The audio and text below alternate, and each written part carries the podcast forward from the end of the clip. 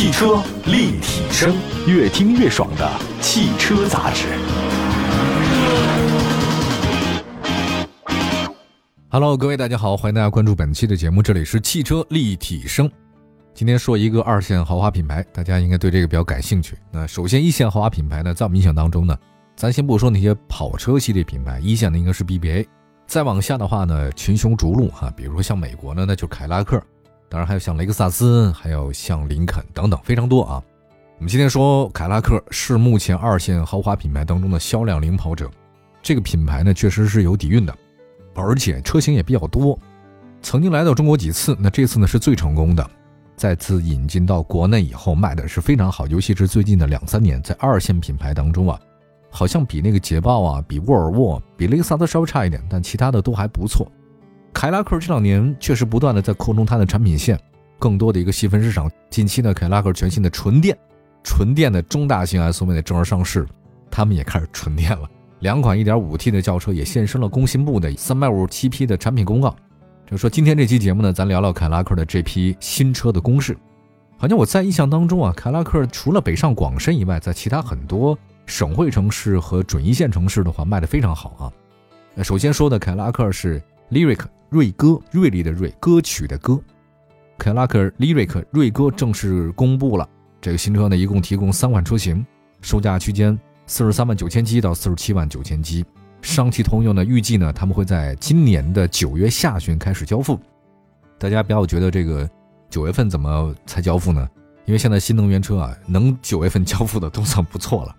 因为现在受制于很多其他的这种原材料啊，你要是买特斯拉 Model，那肯定是等得更久。这次呢，锐歌呢是基于上汽通用奥特能电动车平台打造的，在去年广州车展亮相过。我们来先说外观嘛，啊，颜值第一嘛。这锐歌呢是封闭式的前脸，因为新能源车它不需要格栅。倒梯形的前格栅尺寸呢，相比叉 T 六、叉 T 五等燃油车更大。盾形的车标呢，在车头的上半部分。黑金光耀格栅内部呢，融合了会发光的凯拉克 logo 和五十八条光带。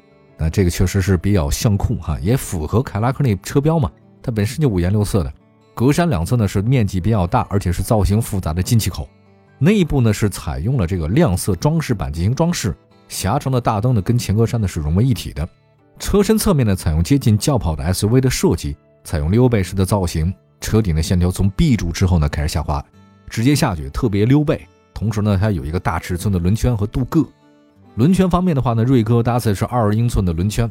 这个四驱高性能尊贵版的车型还能升级二十英寸的炫黑合金轮圈。如果是车身是白色，或者是红色啊，你这个轮圈如果是黑色，看起来的话呢，就攻击性特别强。这个锐哥的车尾呢，将灯组呢完全融入到车辆的曲面之内，贯穿式的 LED 尾灯呢跟后车装饰在一起的，纵向的示宽灯拉伸了凯拉克家族式的风格。呃，说是这样，但实际上凯拉克那个车灯啊，家族式的车灯依然没变，这一下能看得出来。车身尺寸方面，锐哥的长五米零三，宽呢是一米九七，高呢是一米六三，轴距是超过三米了，快三米一，很大。这车是不小，做太小了就不是它这种风格啊。那你买小福特也可以哈。这个身高一米七五的，你要是这个坐在前排，空间非常大。咱们先不说头部空间和腿部空间啊，每个人不一样，但是这个车确实比较大。那如果我觉得它不是从 B 柱开始从上往下溜背的话，你在后排的空间可能更大。当然，这车首先它是超过五米了啊，这个没问题。内饰方面，锐沟车内配备三十三英寸的环幕式超视网膜屏，分辨率呢非常高，达到九 K 的水平了啊。这个像素密度呢特别高。屏幕的内部呢集成了仪表盘、信息娱乐、导航、灯光控制、空调，还可以分为三块区域，分别显示不同的信息。基本上新能源车型都得有这种比较拉风的高科技啊，三连屏嘛。搭载的是高通旗舰的这个八幺五五的芯片，方向盘呢采用触摸式按键，空调出风口呢采用是贯穿式的设计，样式非常别致啊。这个此外呢还有会发光的控制旋钮以及镂空的木纹装饰板，这里面呢科技感造的比较足哈。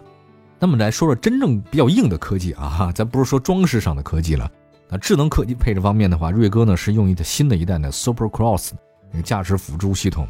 拥有呢高精度地图、毫米波雷达和摄像头，而且配备了 DMS 的红外摄像头，能够在夜间的提升成像质量。夜视，哈哈，具备了 OTA 的升级功能。那动力方面的话呢，锐哥后驱长续航的尊贵版的车型与后驱长续航版的豪华版的最大功率呢，两百五十五千瓦啊，最大扭矩四百四十牛米，官方零百加速的时间六点三五秒，我觉得这个速度不错，五米的一车哈，零百加速才六秒多，这可以啊。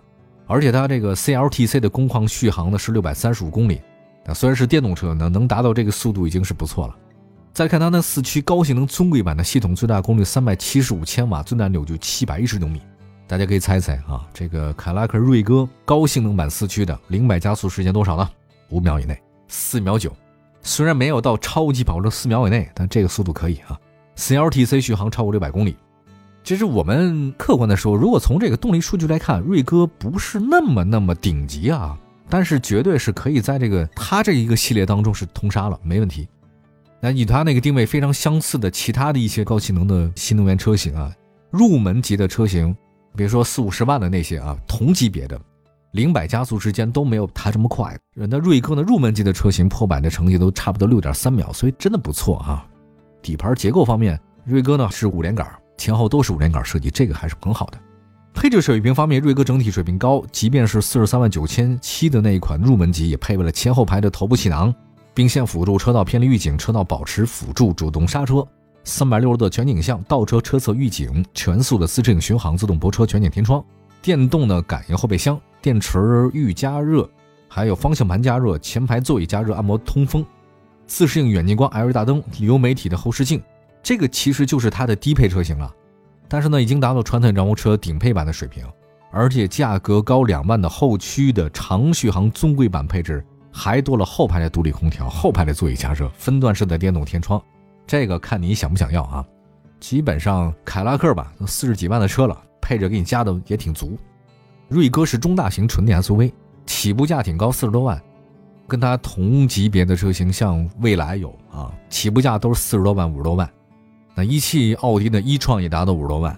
那么在价格方面的话呢，卡拉克这个电动车啊，低于奔驰纯电动车内中型 SUV EQC，但是卡拉克是大型 SUV。还有呢，像蔚来 ES 八、宝马 iX 三等车型来看，我们觉得总的来讲，卡拉克瑞歌月销量破千应该问题不大。它外观设计很前卫，六百公里续航也够用，有竞争力。其实它的价格在所有的豪华品牌的新能源车的大型 SUV 当中算是实惠的。好吧，休息一下，一会儿呢再关注另外一凯拉克车型啊，CT 五、CT 四的 1.5T，马上回来。汽车立体声，欢迎大家继续收听，这里是汽车立体声。我们的节目呢很多线上线下，欢迎大家随时关注，在任何视听平台里面搜“汽车立体声”呢都能找到我们。